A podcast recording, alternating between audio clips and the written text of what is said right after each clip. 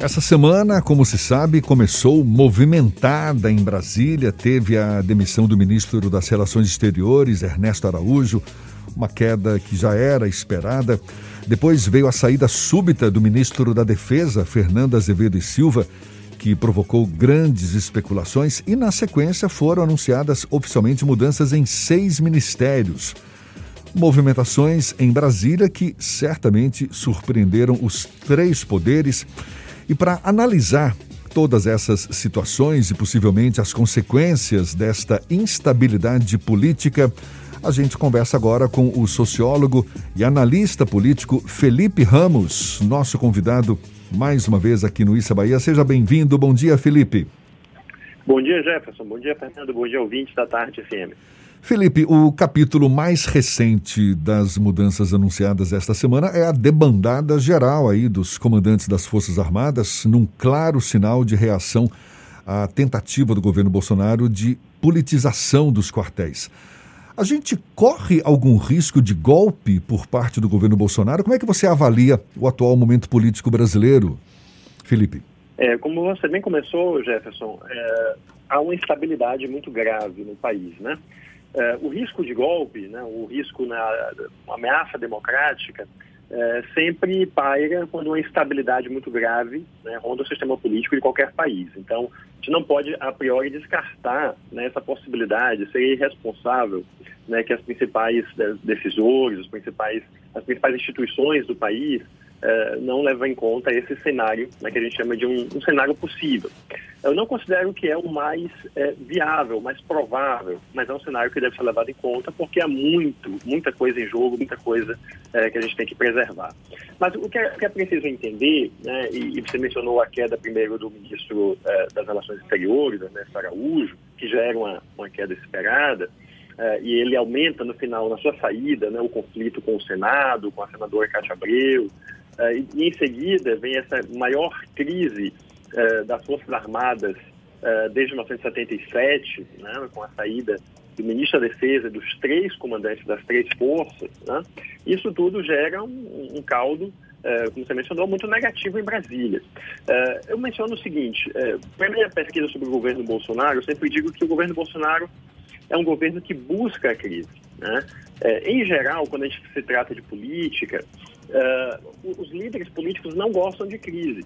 As crises eventualmente acontecem, aquelas que não estão né, sob o controle, não são de responsabilidade direta do líder político, e o líder político tenta resolver as crises quando elas aparecem. Uh, o governo Bolsonaro age um pouco diferente. Né? Uh, a crise contínua, que eu chamo de crise constitucional, intencional e continuada, é o próprio modo de governar, a própria governabilidade do presidente Bolsonaro. Então, ele tem uma briga com o presidente da Câmara.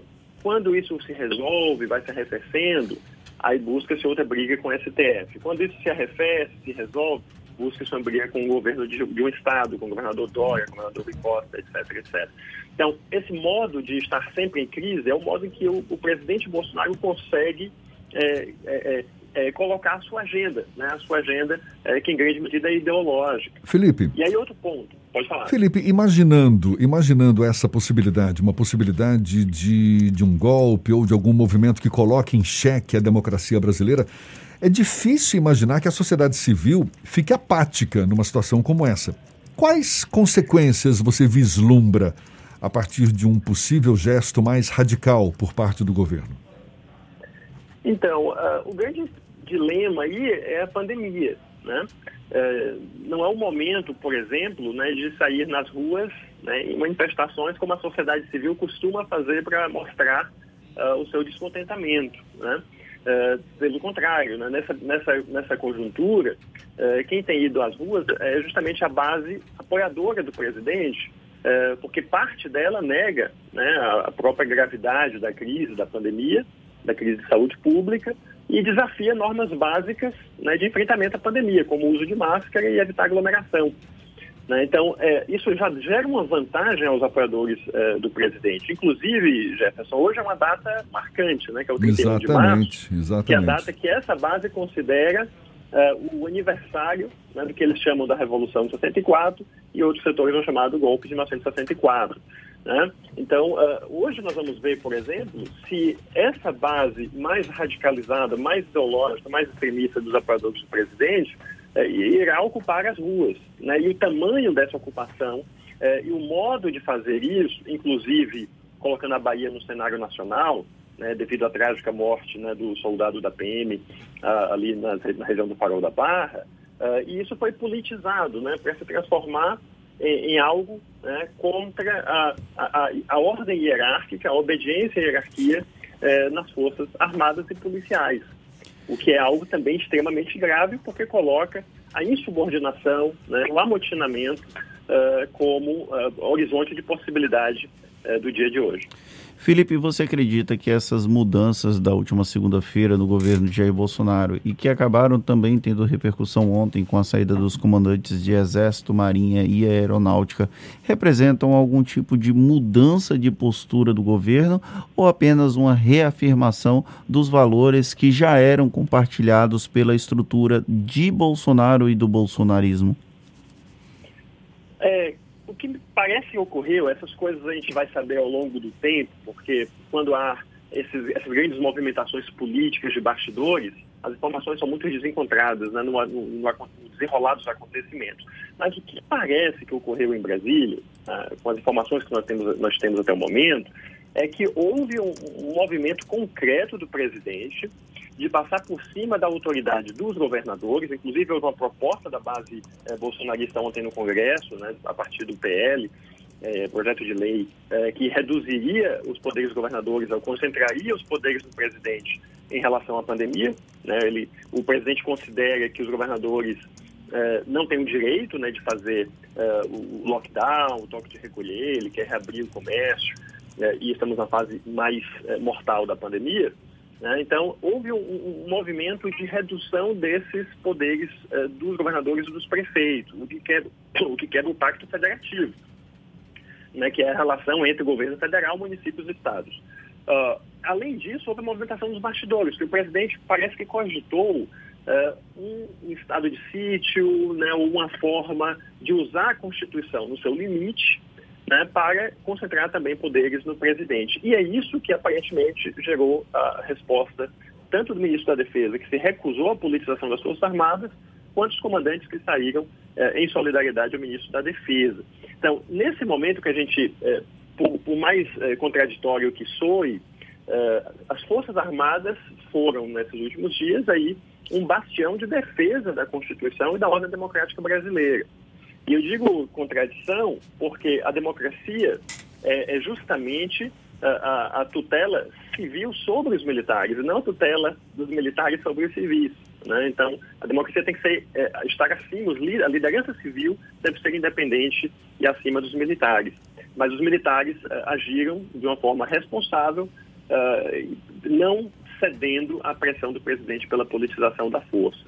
Então, acho que uma derrota pontual do presidente mas o presidente vai usar o dia de hoje, sua base é, bolsonarista, uh, para tentar reverter isso com manifestações simbólicas em comemoração ao golpe de 64.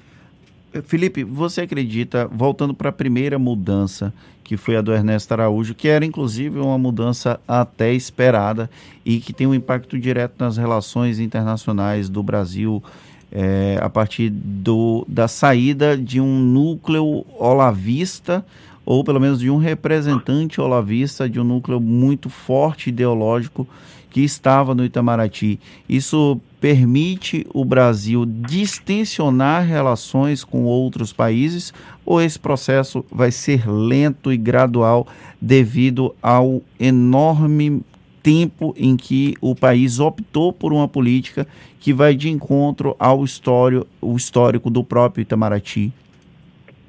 Com certeza, Fernando, vai ser lenta e gradual. Uh, o estrago que foi feito na imagem internacional do Brasil é gigante, e inclusive devido a essa movimentação uh, de ontem dos, das Forças Armadas. Né?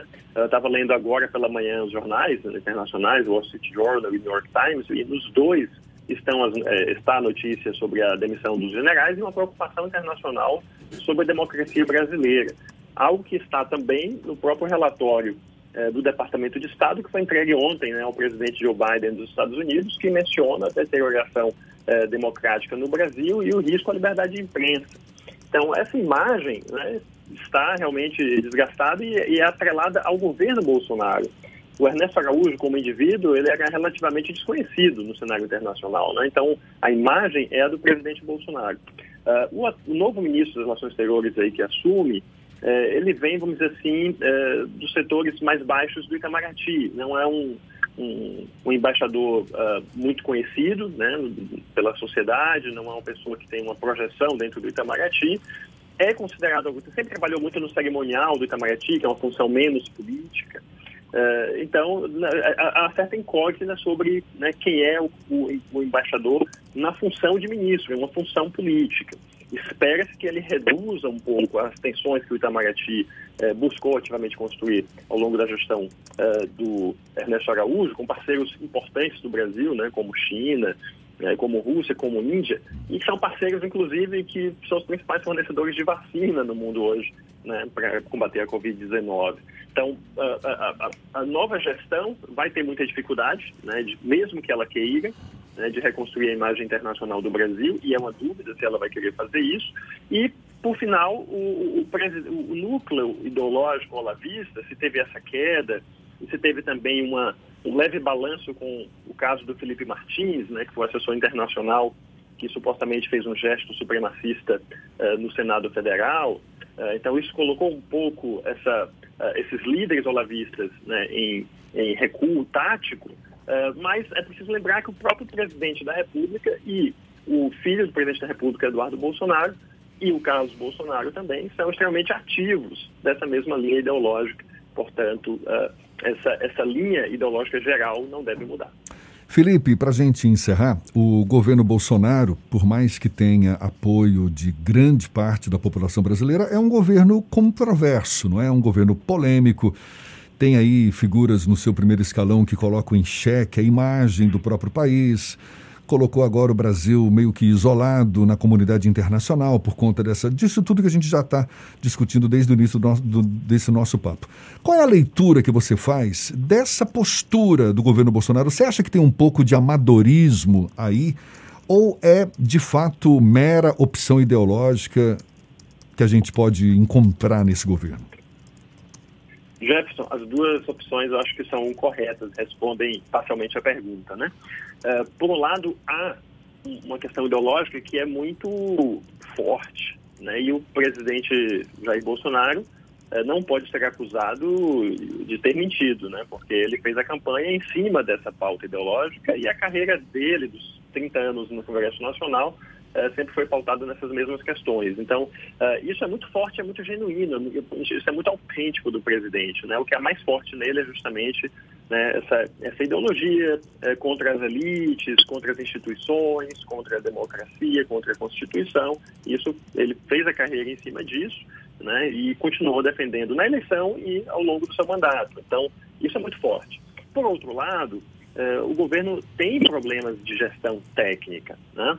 Há, há, áreas em que ele consegue se sair um pouco melhor, né, como no Ministério da Agricultura, no Ministério uh, da Infraestrutura, uh, mas em outras áreas, inclusive na gestão da pandemia, né, há um bate-cabeça, um desencontro de informações e de ordens muito grande, né, há um vai e vem, né, eu chamo, inclusive, em um artigo, é, isso de moonwalking, que é aquela dança do Michael Jackson, né, que andava para trás.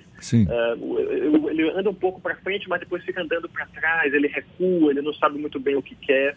Então, uma mistura de uh, falta de competência técnica com ultra-ideologização e postos chaves do governo leva ao que a gente uh, tem visto, né? Um governo que não tem uma noção clara, ele acaba... Ele, mas ele é muito bom, vamos dizer assim, o Bolsonaro, ele é muito hábil na eh, gestão política dos seus interesses de eh, enfrentamento. Ele, ele, é bom no enfrentamento. Inclusive, ele tem o apoio do Centrão, a gente não pode esquecer. Né? Ele conseguiu uh, eleger o presidente da Câmara, que tem uma relação conflituosa, mas o impeachment, por exemplo, não é uma probabilidade muito alta de ocorrer, né? porque o presidente tem quase 30% de aprovação, uh, tem uma boa relação com o Congresso, uma relação com o Congresso melhor do que a presidente Dilma tinha. Né? Então, o impeachment, por, por enquanto, não está no cenário político. Até golpe está no cenário e o impeachment não. Felipe, um prazer falar com você, sempre muito bom. Muito obrigado pelos seus esclarecimentos. Felipe Ramos, sociólogo e analista político. Seja sempre bem-vindo aqui conosco. Bom dia e até uma próxima. Obrigado, Jeff. Bom dia.